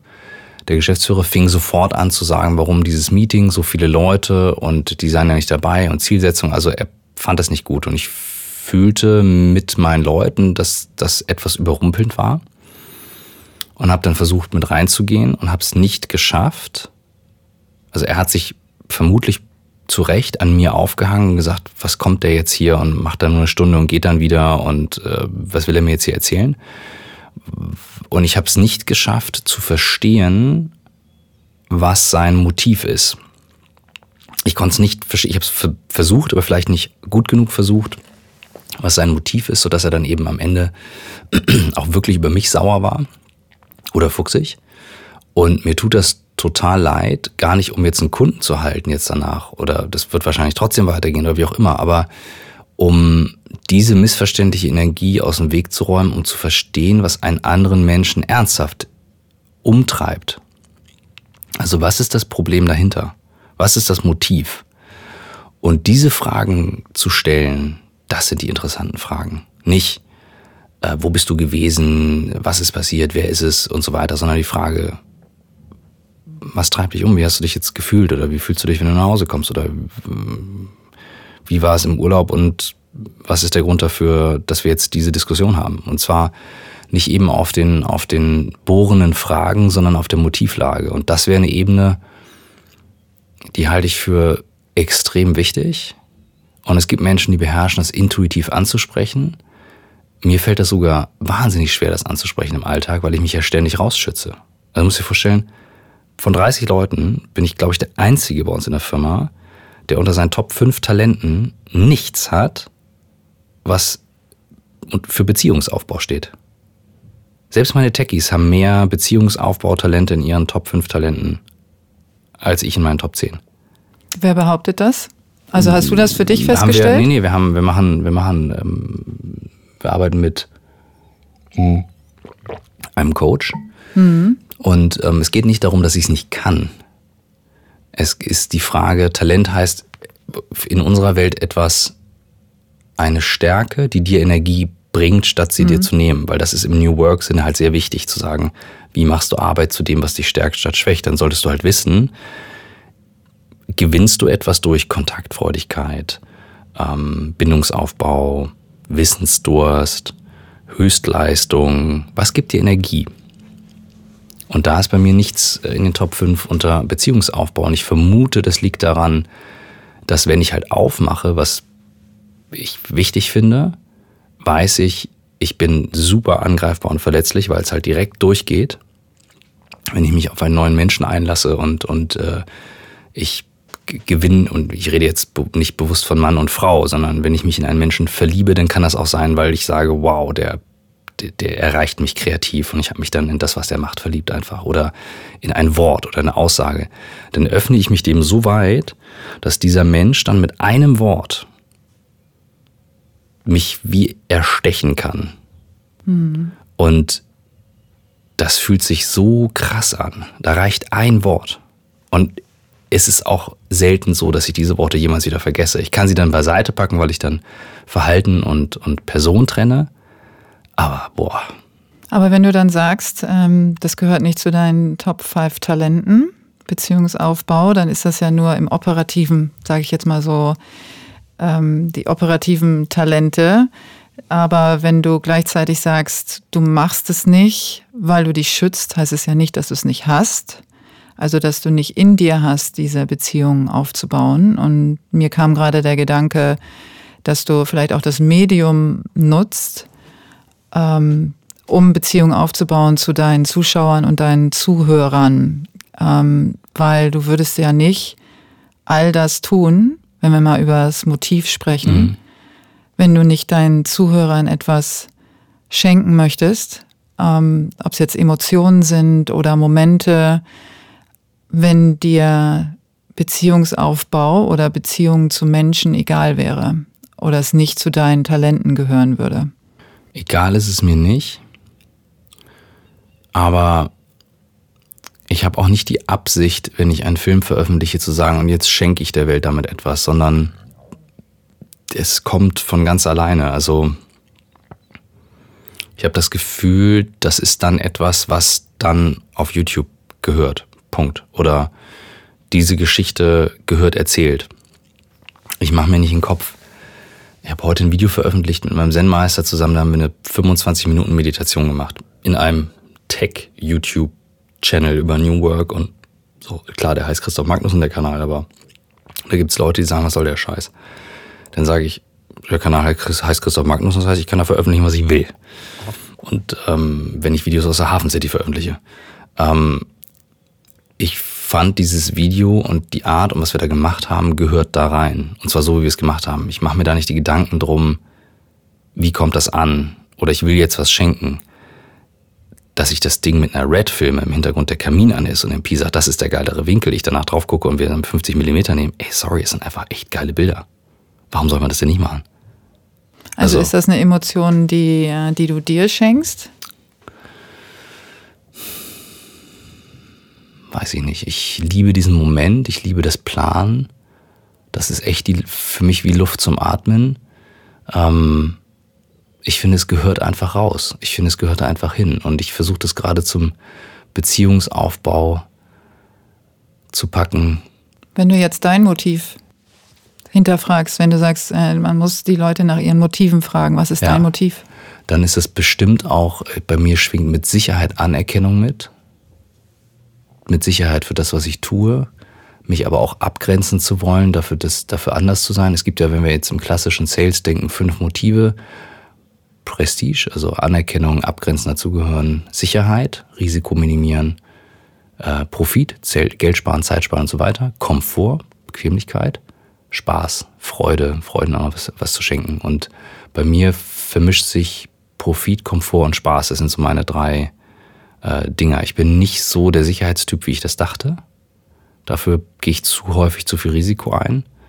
Ähm, obwohl ich ein Seil zu Hause habe, falls es mal brennt. Das, aber jemand, der Angst hat, der seilt sich nicht ab, sondern er ruft die Feuerwehr. Aber das ist eine andere Story, weil unser Haus schon ein paar Mal gebrannt hat. so. Ähm, ähm, und da habe ich gedacht, es ist besser, ein Seil zu haben. Michael zieht mich damit immer auf. Also Michael, falls du das jetzt hörst, äh, nimm mir mal einen, der Schisser, der sich abseilen würde. Ähm, er lachte mal drüber. Das ist lustig, ist ein Running Gag. Ähm, aber ich habe noch einen anderen Gedankengang. Und zwar durch diese fehlende Möglichkeit, mich abzugrenzen, gehe ich immer oder bin ich in meinem Leben immer sehr symbiotische Beziehungen eingegangen. Und ähm, die fehlende Möglichkeit, dann den anderen ganz zu sehen an bestimmten Stellen oder mich zu sehen, hat auch dazu geführt, dass ähm, Beziehungen gescheitert sind. Und ich bin ähm, da nicht besonders stolz drauf, da das nicht gesehen zu haben und nicht, ähm, nicht früh genug hingeguckt zu haben. Ähm, versinke ich deswegen jetzt und sage, oh Gott, ich kann das nicht? Nein, da sind wir jetzt wieder in der Friedhof-Situation. Okay, okay, okay, gut. Dann hast du es nicht hingekriegt. Und jetzt weiter. Und da meine ich eben, bis ich das anerkannt habe, dass das so ist und dass ich da vielleicht einen Blindspot habe oder mich selber nicht so gut spüren kann, wie ich dann andere spüre, weil du auch sagst, warum gibst du die Sachen raus? Keine Ahnung, es gehört für mich halt raus. Also, dass ich mir Create auf den Arm tätowiere, das war für mich überhaupt gar keine Frage, das gehörte da irgendwie hin. Ähm, Aber dieses Create ist genau etwas, was, was ja dann über allem steht. Genau, und früher war das, und früher war das bei mir, wenn du jemanden fragst, was ist deine Priorität im Leben? Mhm. Und wenn ich das in einer großen Vortragsrunde frage und Menschen fragen, was, was ist denn die Priorität? Dann sagen, kommt ganz häufig so eine schwammige Antwort, Familie. Und dann gab es eine Situation in einem Podcast, den ich aufgenommen habe mit äh, Warren Rustand, ähm, ein Ausnahmeleader, ähm, war mal Sekretär des US-Präsidenten, ähm, Nationalbasketballer, un, ein unglaublicher Mann. Ähm, unfassbar bescheiden und, und authentisch. Und der sagte, was ist denn deine Priorität?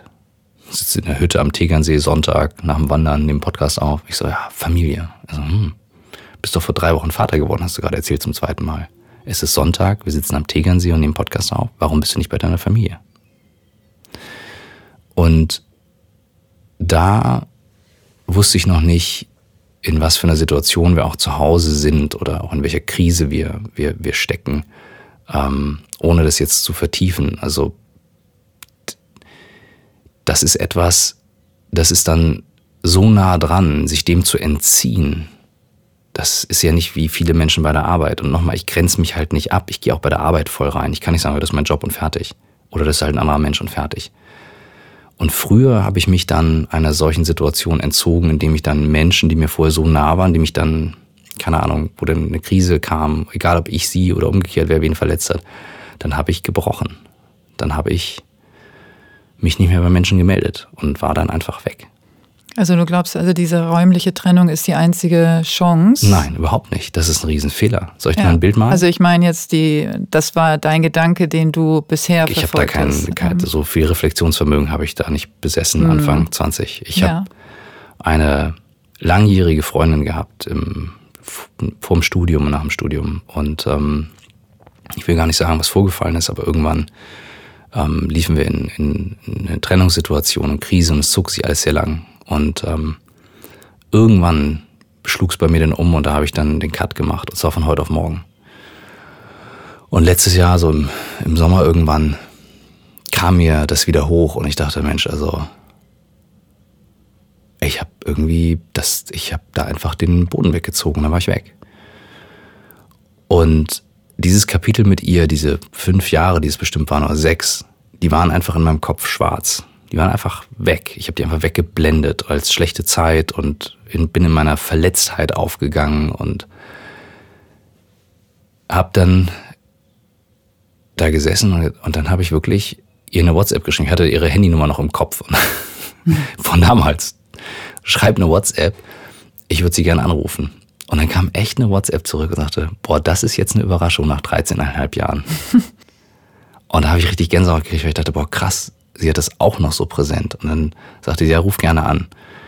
Und dann haben wir telefoniert. Und kennst du dieses Gefühl, du hast eine ganz vertraute Stimme, aber die ganz weit weg ist? Hm, ja, das kenne ich. Und dann haben wir telefoniert und ähm, dann habe ich ihr gesagt, es tut mir leid, dass ich damals einfach so den Boden weggezogen habe, ohne dass wir nochmal irgendwie richtig geredet haben. Es tut mir wirklich leid.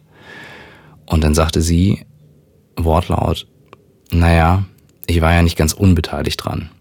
Und mir tut's auch leid und wir hatten ja auch eine gute Zeit davor. Und dieses ganze schwarze Kapitel, diese ganzen schwarzen fünf Jahre, haben auf einmal wieder Farbe bekommen. Ohne dass wir jetzt irgendwie täglich Kontakt haben oder sowas. Es hat einfach Farbe gekriegt. Und da habe ich gelernt, dieses, dieser Mechanismus des Brechens, nur weil mir das zu viel Energie zieht und dann in der Verletztheit aufzugehen, das, hat, das ist was völlig anderes als Verletzlichkeit und das zuzulassen, dass das passieren kann. Egal wie wir das tut. Ja, das ist ja, ähm, wie wir auch so ein bisschen, wir sind ja auch in das Thema Realität gegangen, also auch ähm, Authentizität, echte Momente, Wahrhaftigkeit.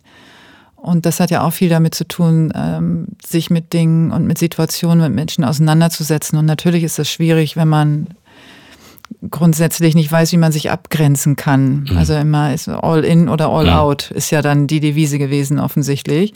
Und ähm, und du beschreibst ja, du bist heute noch all in. Das heißt, es kann auch passieren, dass du all out gehst. Mittlerweile, also weil ich merke, wie dankbar ich dafür bin, auch so eine Situation erlebt zu haben. Mhm. Sie hätte ja auch sagen können, ich will dich nicht hören. Ja. Ähm, dass ich merke über diese Dankbarkeit, dass Menschen ja meistens den Raum lassen, dass man versucht, sich dann zu begegnen, auch erwachsen, oder man holt sich jemand dazu, der hilft, es zu vermitteln. Mhm. Ähm, es kann halt durchaus dauern.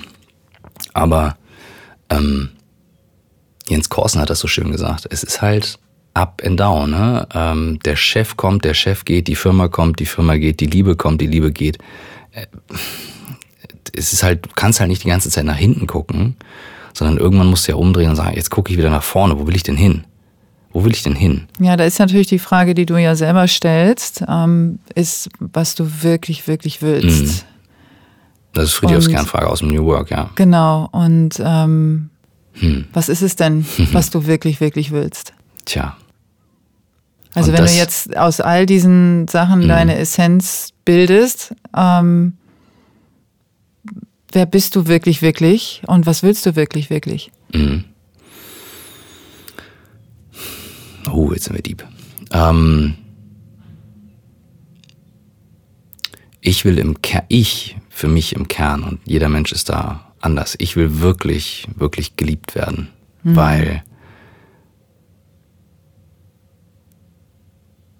ich am, am liebsten, ich glaube, das Gefühl, was ich haben wollen würde, wenn ich irgendwann nicht mehr bin und jemand sagt, was schreiben wir denn jetzt da auf den Stein oder auf die Ohren oder whatever, dass da einfach nur draufsteht, er hat uns geliebt, weil das ist das, was.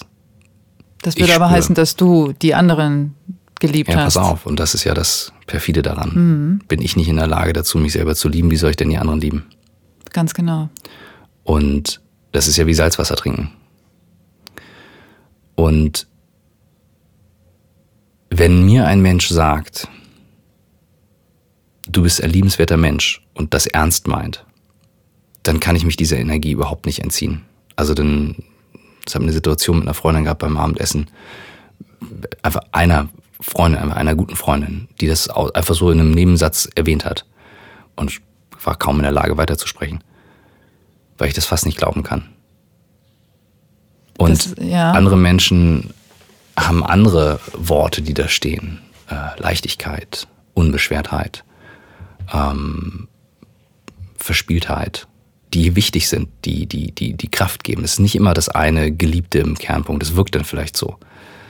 Ähm, Aber wenn wir bei dir bleiben, ne? Mhm. Das ist das, was du ähm, wirklich, wirklich willst, ist geliebt werden. Nee, das ist, das ist das, was im Kern steht. Was ich wirklich, wirklich will, wenn wir da hingehen, ähm, dann ist das, dann ist diese, dieses Schöpferische schon sehr da, weil es für mich dieses, die, das klingt jetzt ein bisschen pathetisch, aber die Liebe transportiert.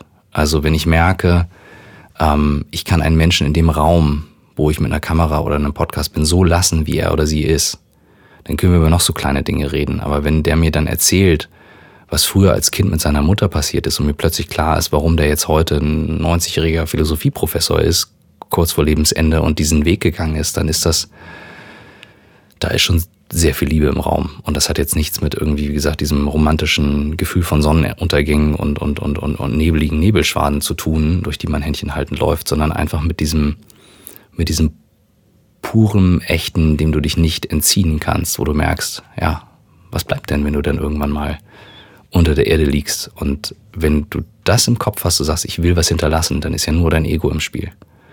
Und das ist das, was ich meine, wo ich gemerkt habe, ich will doch eigentlich nur, dass jemand merkt, wie sehr ich ihn liebe oder sie liebe oder das liebe, was da ist. Und mir manchmal die Worte fehlen, das auszudrücken, weil ja, ich auch nicht ja, der Typ dafür bin. Ja, das ist äh, Worte braucht es ja auch nicht immer, sondern es ist das, wo du, wo du sagst, wo du dann oft am meisten Schwierigkeiten hast, diese Durchlässigkeit auch wirklich, wirklich zuzulassen. Und ähm, aus Angst davor verletzt zu werden. Richtig. Und das geht natürlich vielen so, insbesondere wenn man weiß, man ist durchlässig und wenn man schon verletzt wurde und weiß, wie sich das anfühlt, ähm, verletzt zu werden. Und natürlich ist das dann eine Reaktion zu sagen, ich mache erstmal zu ich kann nicht filtern im Sinne von, ich grenze mich manchmal ab, manchmal ein bisschen, manchmal ein bisschen mehr und das lasse ich rein, das lasse ich raus, sondern es geht eben nur entweder voll oder gar nicht und man dann oft in so eine gar nicht Position geht aus Angst verletzt zu werden. Und, und da hilft, und das ist, das ist, mhm. glaube ich, die Erkenntnis bei mir, wenn du fragst, was du wirklich, wirklich willst, diese Kreativarbeit gibt mir den Raum, das zuzulassen, indem ich mich bewegen kann, mich zu öffnen, ohne dass es immer gleich mich komplett umhaut, weil ich eine Geschichte eines anderen Menschen erzähle und helfe ihm oder ihr den Raum zu geben. Das ist keine Selbstbefriedigung für mich und auch nicht fürs Publikum, das ist nur das, was dann da ist. Ähm, aber das hilft mir daran zu kommen und dann auch in meinen Situationen, nicht immer in der Situation, aber zumindest danach, ein Stück Abstand zu nehmen und drauf zu gucken und zu sagen, okay, das war jetzt irgendwie nicht geil, dafür bin ich jetzt nicht besonders stolz und das, also da dann auch mal anders drauf zu gucken. Das ist das, was ich vorhin meinte, mit dieses Medium nutzen, um anderen mhm. etwas zu schenken. Genau, genau das, was du gerade beschrieben hast. Aber es ist nicht meine Absicht. Also wenn das ja. nachher für Menschen so ist, dann bin ich da dankbar für. Aber so ähm, empfinde ich das als Konsument und als Betrachter, wie ich dich sehe. Und ähm, wie viel, also mit wie viel Leidenschaft und Liebe du das eben angehst und produzierst und ähm, wie viel bei dem anderen dann auch ankommt. Ich habe ja ein bisschen was gesehen von dir, dich jetzt ein bisschen erlebt und ein bisschen beobachtet. Das ist ja nun auch meine, meine Rolle, sozusagen meine Berufung, das zu tun. Mhm. Und weshalb ich hier sitze und ich kann äh, dir das ja dann nur zurückgeben und sagen, guck mal, ähm, das ist ein Geschenk, was du uns gibst als Zuschauer und als Zuhörer. Und da steckt so viel Liebe eben von dir drin und dieses Medium transportiert das eben, was du dafür benutzt. Und wenn wir dann aber trotzdem nochmal das Medium einfach dir wegnehmen, und sagen, okay, diese Form von Kreation hast du nicht, sondern du bist pur eins zu eins mit den Menschen. Und es gibt nichts, was du daraus kreierst, sondern es geht nur darum, eine, vielleicht doch eine Symbiose herzustellen. Meinst du, das ist für dich nochmal möglich? Ja, mit, also und überhaupt nützlich? Also nützlich im Sinne von, ist das etwas, wie du dir Beziehung vorstellst? Ja, ähm, wenn ein Mensch es zulässt, dass ich mich so zeigen darf, wie ich wirklich bin und sich selber auch so zeigt. Ich habe keine Angst davor, dass Menschen dunkle Seiten haben, definiere dunkel, ähm, verrückte Seiten haben, ähm, Sachen machen, die verletzen können. Ähm, das passiert jeden Tag. Ganz viel. Die wenigsten machen das, um den anderen zu ärgern. Ähm, sich in der Gänze zu zeigen, ist für mich wie Kontrast oder noch mehr Farbe ins Leben zu bringen, anstatt alles in Pastell-Grautönen laufen zu lassen, weil die Verläufe vermeintlich schöner aussehen. Und das ist für mich dann Beziehung und ich kann ja nur für mich sprechen. Ich bin sehr schnell sehr offen und dann gibt's aber so ein paar Punkte, vor denen ich große Angst habe, die, die anzusprechen ähm, oder zu sagen oder die Schwäche anzuerkennen. Aber ich bin sehr dankbar für mittlerweile eine nicht mal Handvoll so engen Freunden, ähm, wo ich dann das teilen kann. Habe gelernt, wie wichtig dieses Teilen ist, das eben nicht in mich reinzufressen, das nicht alleine auszumachen.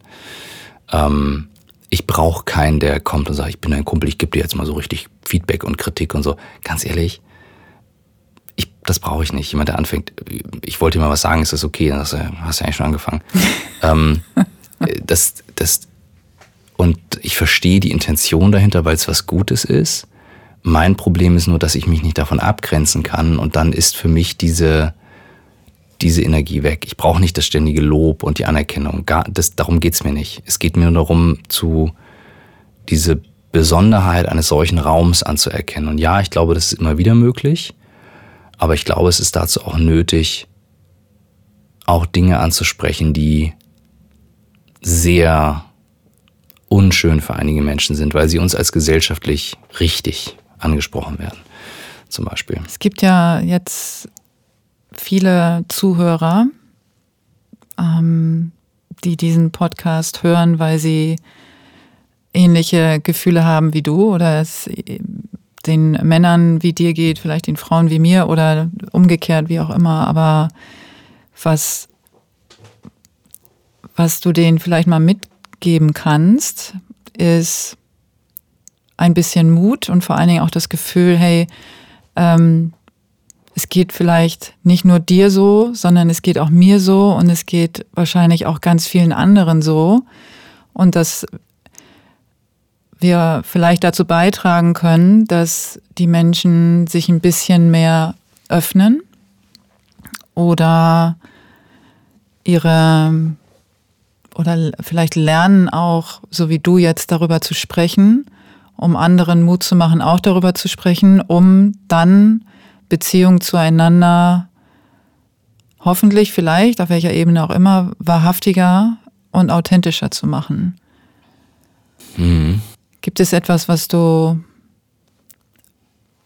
mitgeben möchtest? Also was so eine, so eine Botschaft vielleicht auch an dich, vielleicht selbst auch, aber eben auch an, an Menschen, die jetzt da sind und sagen, ey, ich fühle so mit dir, ich weiß genau, was du meinst und was machen wir jetzt damit? Ich bin da so in einem, in einem, in einem Spannungsfeld. Ich versuche dir jetzt auch nochmal als Bild aufzumalen zwischen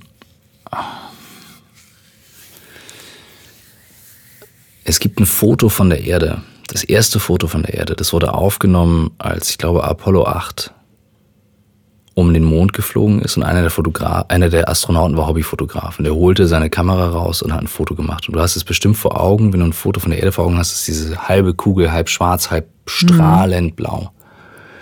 Dieses Foto hat unter anderem auch mit die Bewegung, die Ökobewegung mit ausgelöst, ähm, Nachhaltigkeit, Hippie und so weiter. Ganz viel hat es bewirkt, weil es diese, diese Verletzlichkeit, das Besondere der Erde zeigt, diese Besonderheit von uns, unique in diesem schwarzen Nichts. Die NASA hat dann ein, eine, zwei Sonden losgeschickt, die Voyager-Sonden, ich glaube in den 70ern. Eine flog links, eine flog rechts und raus aus dem Sonnensystem und hatten dann auch die Idee, neben ganz vielen anderen Messungen, machen wir auch nochmal so ein Foto, aber diesmal vom Ende des Sonnensystems, nicht vom Mond, sondern vom Ende des Sonnensystems auf die Erde. Weißt du, was man sieht? Na? Ein schwarzes Bild.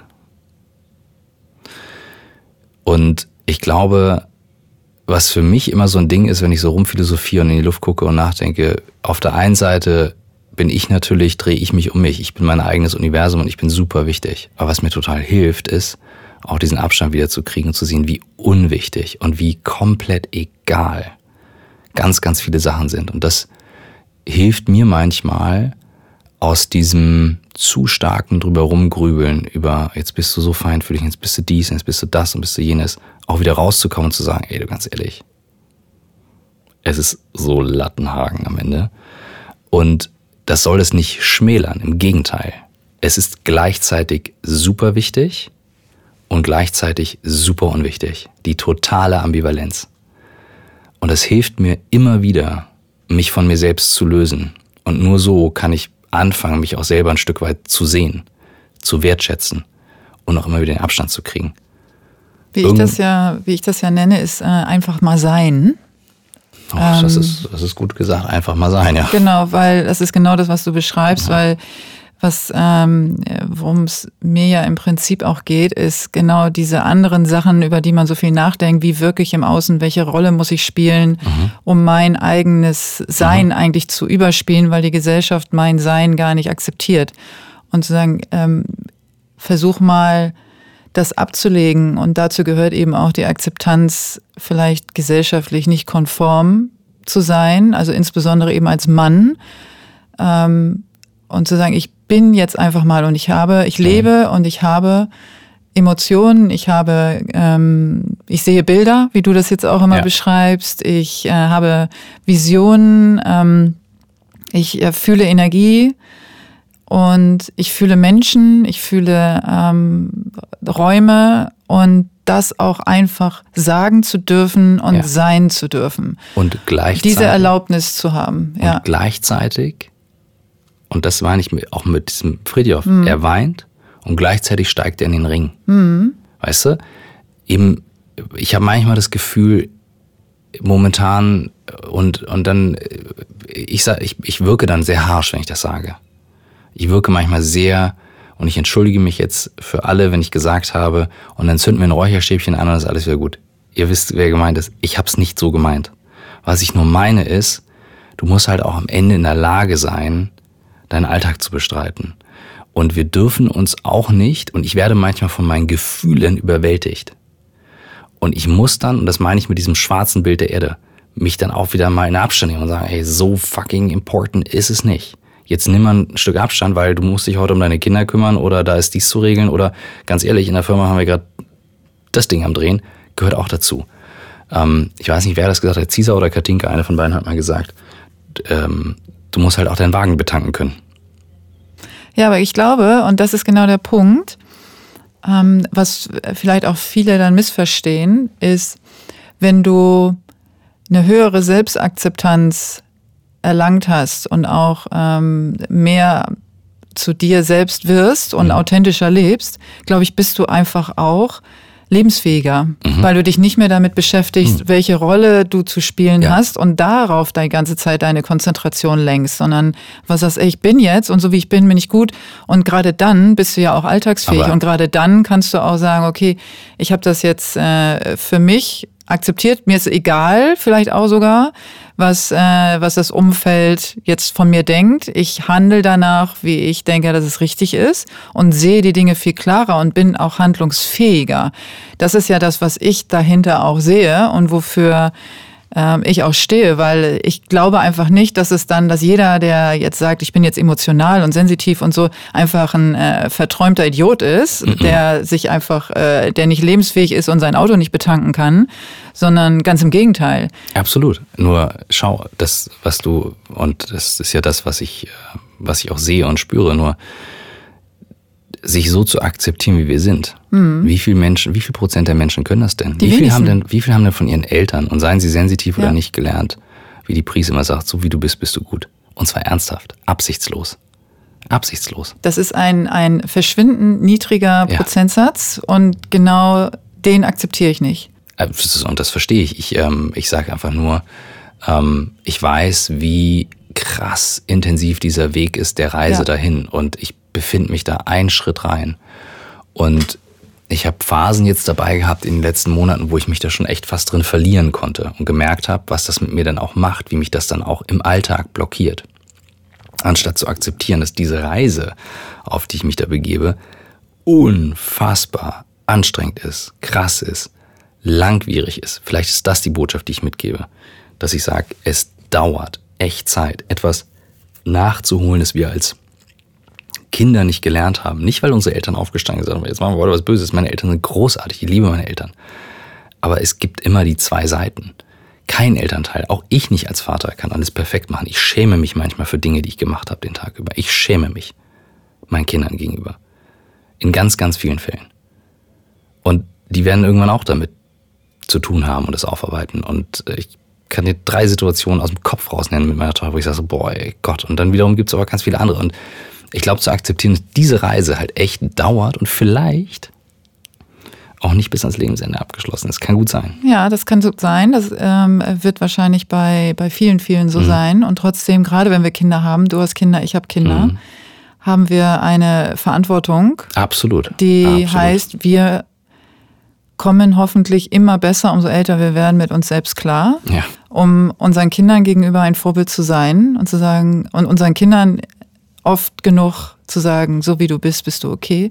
Und das nicht nur zu sagen, sondern auch zu meinen und sie dabei da zu sein. unterstützen, ähm, dass sie vielleicht es einen Tick einfacher haben auf ihrer Reise. Und, und ich bin ja, ähm, bei mir ist ja das Glas immer halb voll. Ne? Ich bin ja ähm, ein Visionär und immer auf der positiven Seite. Deswegen ähm, sage ich auch, wenn, wenn meine persönliche Reise alles andere als einfach war, ähm, möchte ich den anderen das Gefühl geben können, es besteht Hoffnung.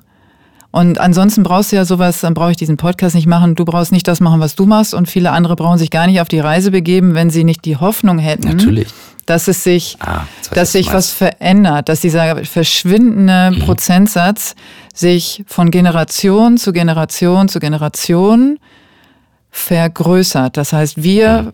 Versuchen das zu vergrößern für unsere Kinder, dann können unsere Kinder das vielleicht auch für ihre Kinder und so weiter. Weil es, ähm, das ist das, was was überhaupt für mich nur Sinn macht im Leben, etwas dann, also sein eigenes Leben natürlich zu betrachten, aber vor allen Dingen, wie du es auch gesagt hast vorhin, etwas zu hinterlassen, was auch in irgendeiner Form Hoffnung bedeutet oder ähm, zumindest ein, ein, positives Gefühl hinterlässt. Hm, Jetzt verstehe ich, was du meinst. Also ich habe nicht das Gefühl, dass ich deswegen nicht, ne, also das ist jetzt nicht irgendwie, dass man sich anstrengt, sondern ich gebe dir mal ein Bild. Ich,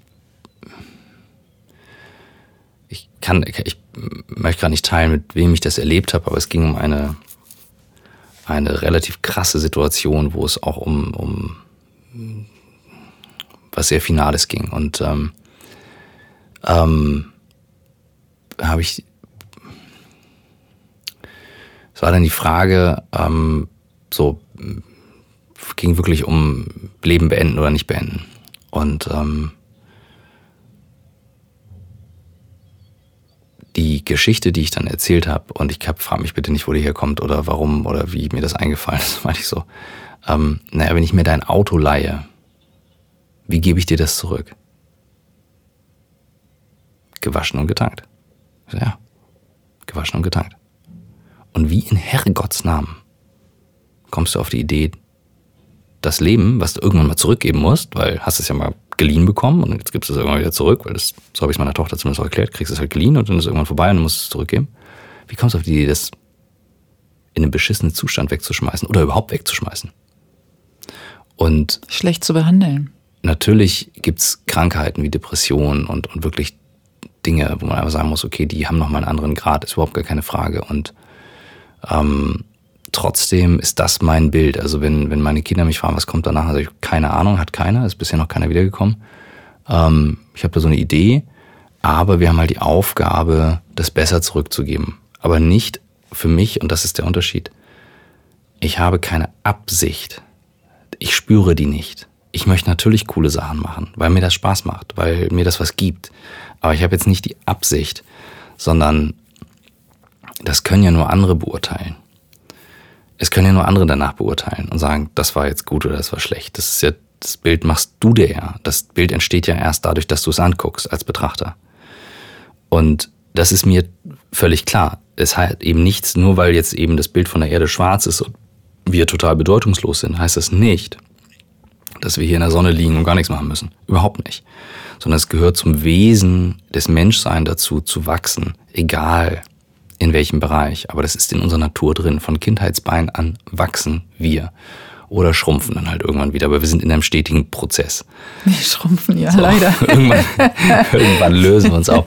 Und ähm, ja, davon bin ich überzeugt. Und deswegen ist zum Beispiel für mich auch der Körper eben auch nur ein, ein Werkzeug, ein Tool, ähm, was auch gut behandelt werden will. Weißt Ganz du, genau. ein, ein Smartphone ist auch ein Tool. Kein Mensch käme auf die Idee zu sagen, ich bin mein Smartphone. Aber wir sagen hier, ich bin mein Körper, ist ja auch Quatsch. Also ich stecke da halt drin. Ja, ich sehe so aus, aber ich kann mich ja nicht selbst in die Augen gucken. Brauche ich einen Spiegel für. Aber ich kann mir, also du guckst mich an, aber ich kann mir ja gar nicht selber in die Augen gucken. Ja, es fällt mir auch oft ein, wie, wie, wie wenig am Tag ich mich selbst sehe und wie oft Ja. äh, mich andere sehen. Ne? Und ja, also wie man das auch immer betrachtet, ich glaube sehr wohl, dass, ähm, dass man, umso weniger man sich Gedanken macht, ob die anderen, also wie die anderen das eigene Leben bewerten, also die anderen jetzt dein Leben oder Mhm. mein Leben bewerten, ähm, umso freier und umso besser kann man sich entfalten, wie man auch, wie man ist und danach auch leben.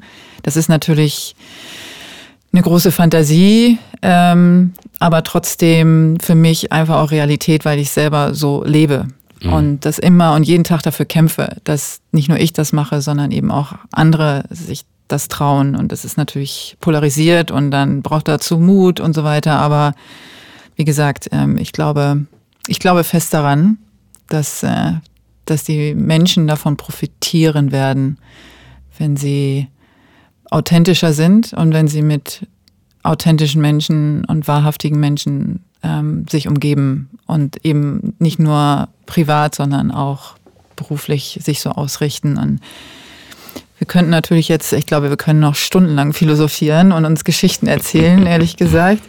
Ähm, ich will auch gar nicht sagen, wir sind bestimmt schon über die Zeit, weil das für mich nie so relevant war. Ich äh, ein, ein Zeitfaktor äh, zu setzen, wo ich sage, okay, jetzt muss ich abbrechen, weil ich will nicht länger als 59 Minuten machen.